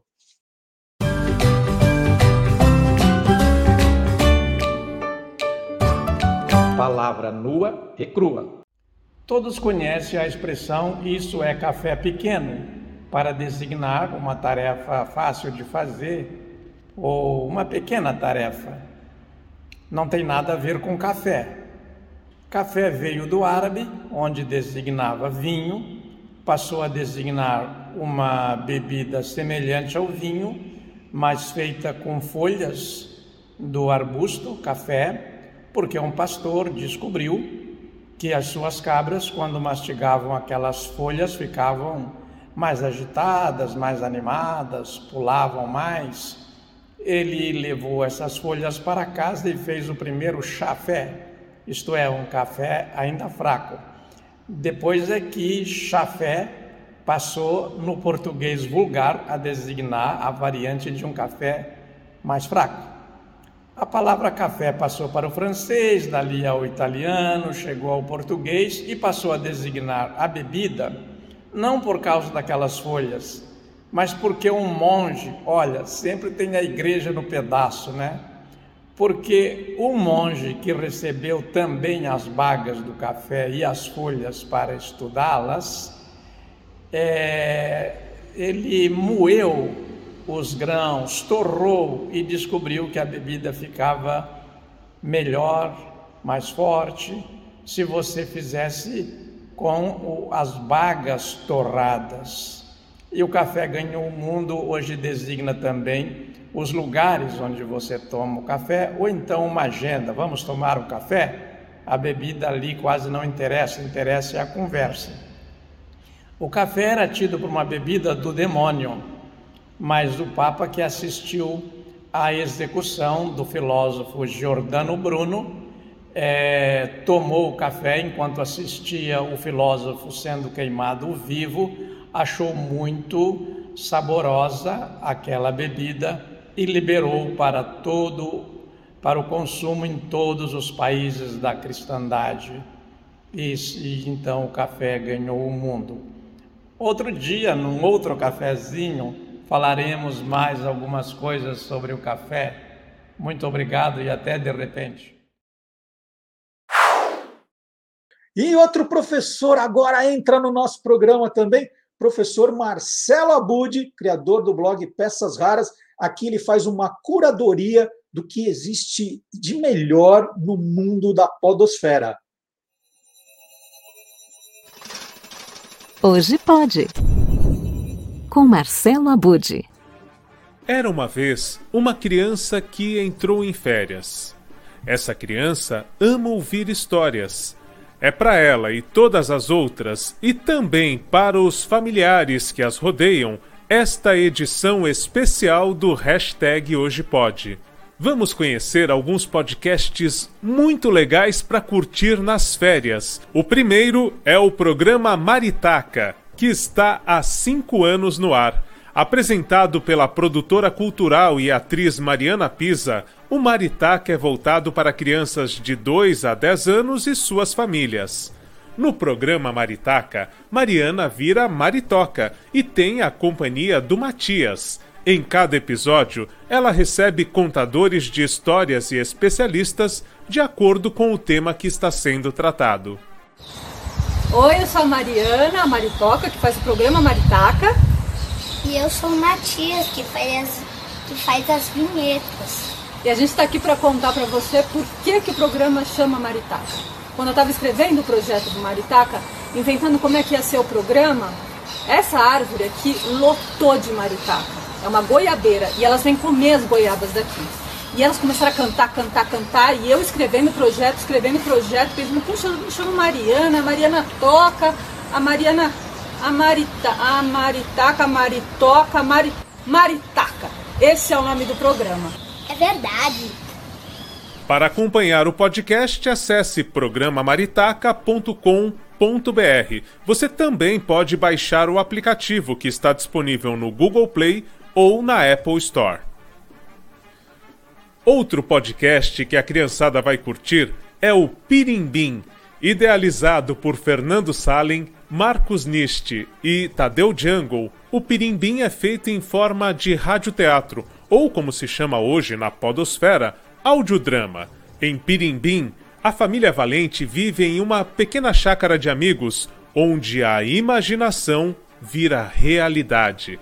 Não tem Wi-Fi, mas os bichos falam, as flores cantam e todo dia tem uma grande história desse mundão de Deus. E quem vem aqui fazer o convite para que você conheça a Chácara Pirimbim é um amiguinho do paiol que todos nós conhecemos da TV. Júlio está em uma sala. Puxa, olha só, você sabe o que eu tô fazendo aqui agora? Sabe? Bate na mesa. Eu vim aqui para contar para vocês que eu acabei de conhecer um lugar incrível. É, uma chácara. Pirimbim. Ai, que legal, Pirimbim é o nome da chácara, gente. É só você clicar e a porteira se abre para você. Olha só. Ai, que Pirimbim.com Olha, você vai conhecer uma turma muito legal. Tem até, tem até um livro que fala. Ele joga um beijo. A audiosérie tem 12 episódios e o mais legal é que também tem um canal no YouTube onde você confere esses episódios com o acréscimo de libras, a legenda descritiva e ainda a audiodescrição, ou seja, Pirimbim é para todas as crianças acessarem. O que tem pirimbim? Tem horta, tem pomar, tem jardim, tem um lago, tem livrão no mundão pirimbim. Essa história é um oferecimento do Instituto Alana e uma produção Jungle Bee. A terceira dica que eu trago nessa bagagem de podcasts de férias é o Era uma Vez Podcasts de Carol Camanho. A Carol mora no Canadá com a família há quase nove anos. Ela conta que criou o Era uma Vez Podcast para manter os filhos em contato com a língua portuguesa. E olha só no que deu. Era uma vez um podcast que agora é também um canal do YouTube.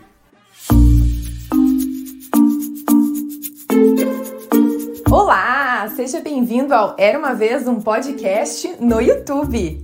E aqui é um canal diferente. Como as histórias vêm do podcast, que nada mais é do que um áudio, enquanto eu conto a história, você fecha os olhos e solta a imaginação. Combinado? Programa Maritaca, Pirimbim e Era uma Vez Podcast. Três dicas para as crianças curtirem com as famílias nestas férias. Semana que vem eu volto com mais histórias da Podosfera, o incrível universo dos podcasts. Até lá! Quanta dica legal, hein, gente? E nós estamos chegando ao fim do programa de hoje.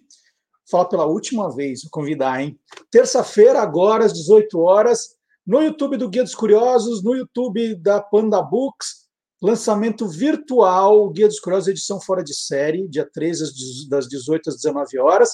É, eu vou contar histórias desse livro, né, dessa, dessa jornada de 25 anos, contando curiosidades.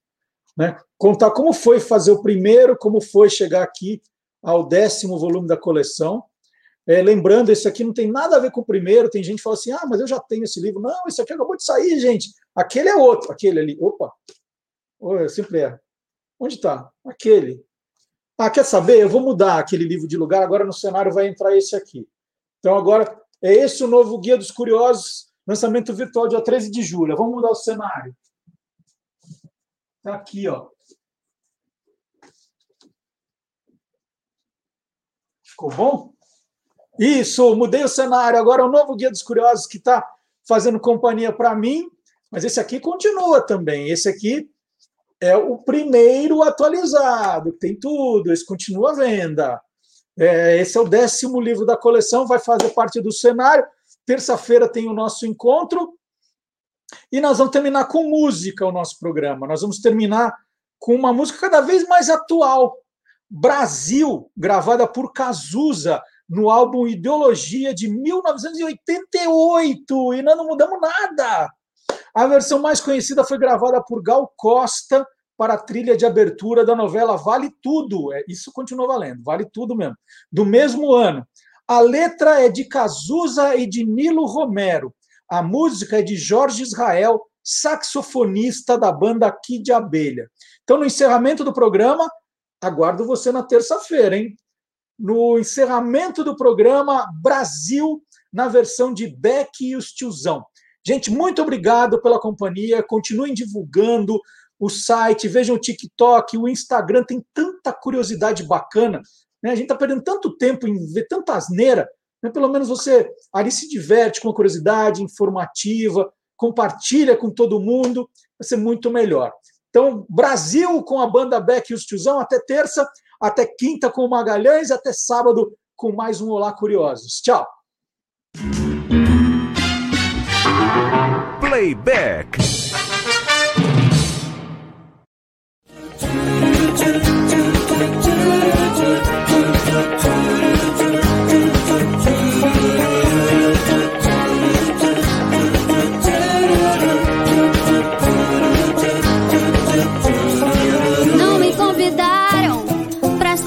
Pobre que os homens armaram pra me convencer a pagar sem ver toda essa droga que já vem malhada antes de eu nascer.